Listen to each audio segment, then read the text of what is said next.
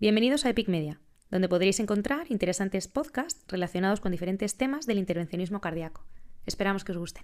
Buenos días a todos, bienvenidos al podcast de Epic Media. Yo soy Pablo Baglioni. Vamos a estar presentando en el día de hoy un artículo presentado por la doctora Valeria Paradise en la sección State of the Art de la revista Eurointervention de junio de este año acerca de la revascularización completa en pacientes con síndrome coronario agudo y enfermedad de múltiples vasos. Con respecto a este artículo, comienza diciendo la doctora que en el ensayo PRAMI la revascularización completa guiada por angiografía produjo una reducción del 65% en el criterio de valoración primario compuesto en comparación con la revascularización solamente del vaso culpable durante el mismo procedimiento. Luego el ensayo Culprit asignó al azar a los pacientes con STEMI y múltiples vasos a una estrategia de solo el vaso culpable o a un enfoque de revascularización completa guiado por angiografía. La revascularización completa realizada en el momento del procedimiento principal o antes del alta hospitalaria resultó en una reducción del 55%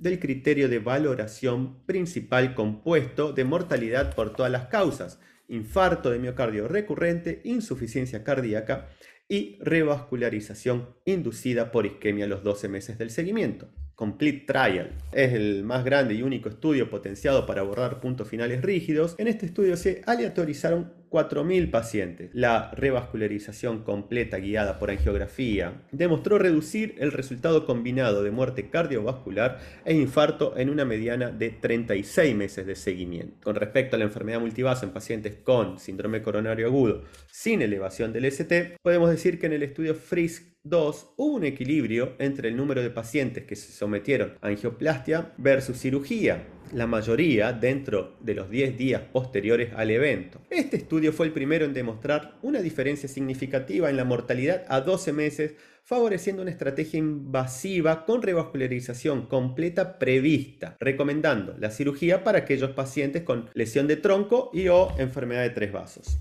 en los pacientes con eh, síndrome coronario agudo sin elevación del ST, hay estudios que sugieren que la tasa de cirugía podría estar disminuyendo hasta un 12% posiblemente debido a una mejor tecnología de los STEN en los últimos años, la realización de angioplastias por etapas y una mayor experiencia de nuestros operadores con respecto a las técnicas de CTO, con respecto a los pacientes que presentan o desarrollan shock cardiogénico, podemos decir que la estrategia de revascularización antes del Culprit Shock Trial fue que durante casi dos décadas el principio para el tratamiento de estos pacientes en shock fue la revascularización completa según datos del Shock Trial, que comparó la revascularización con el tratamiento conservador, con un 38% en el grupo de revascularización que recibió cirugía y un 55% que fue tratado con angioplastia. Los datos del registro apoyaron la hipótesis de que la angioplastia completa o multivaso en el shock cardiogénico conduciría a la protección del miocardio, aliviaría la isquemia global y mejoraría la supervivencia a largo plazo. Con respecto a la estrategia de revascularización luego del Culprit Shock Trial, podemos decir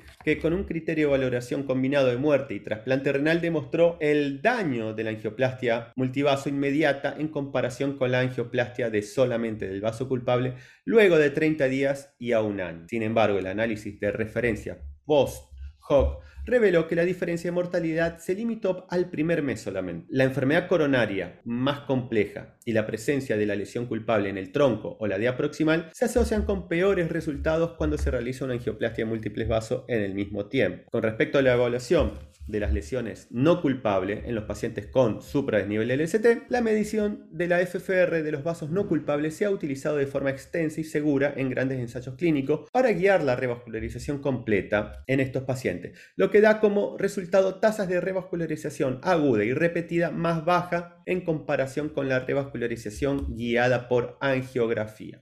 Con respecto a los pacientes sin supraesnivel LST, el Famous STEMI, que incluyó 350 pacientes, y el subgrupo ACS del FAME, con otros 328 pacientes, no tuvieron el poder estadístico suficiente para evaluar la superioridad de la revascularización guiada por FFR sobre la guiada por angiografía en términos de resultados clínicos. Ambos grupos de pacientes pueden tener placas subyacentes rotas o erosionadas también en las lesiones no culpables, como demostró el estudio Prospect, que las lesiones no no culpables con una gran carga de placa, un área luminal pequeña o una combinación de ambas, detectadas por IUS, se asociaron con las mismas tasas de eventos adversos cardíacos mayores que las lesiones culpables en el seguimiento de tres años. Un subanálisis del COMPLETE mostró que casi la mitad de los pacientes sometidos a UCT tenían una lesión obstructiva no culpable, estenosis del diámetro visual mayor al 70% con placa vulnerable. Estos hallazgos podrían explicar la reducción de las tasas de infarto asociadas con una estrategia de angioplastia de rutina sobre lesiones coronarias no culpables. Dentro de las conclusiones, este artículo nos dice que a todos los pacientes con síndrome coronario agudo, excepto a los que se encuentren en shock cardiogénico, se les debe ofrecer la revascularización completa. Esto significa angioplastia de la lesión culpable, así como las lesiones no culpables, durante el procedimiento principal antes del alta o al menos dentro del primer mes. En la práctica diaria se prefiere un enfoque individualizado de acuerdo con los factores del paciente, los hallazgos anatómicos y la experiencia del operador. Hay veces que la angioplastia no se le puede ofrecer a todos los pacientes y lo ideal en los casos complejos es que sean evaluados por el Heart Team. Bueno, muchísimas gracias. Nos vemos dentro de 15 días con un nuevo podcast. Muchas gracias. Os esperamos en el próximo podcast en Epic Media.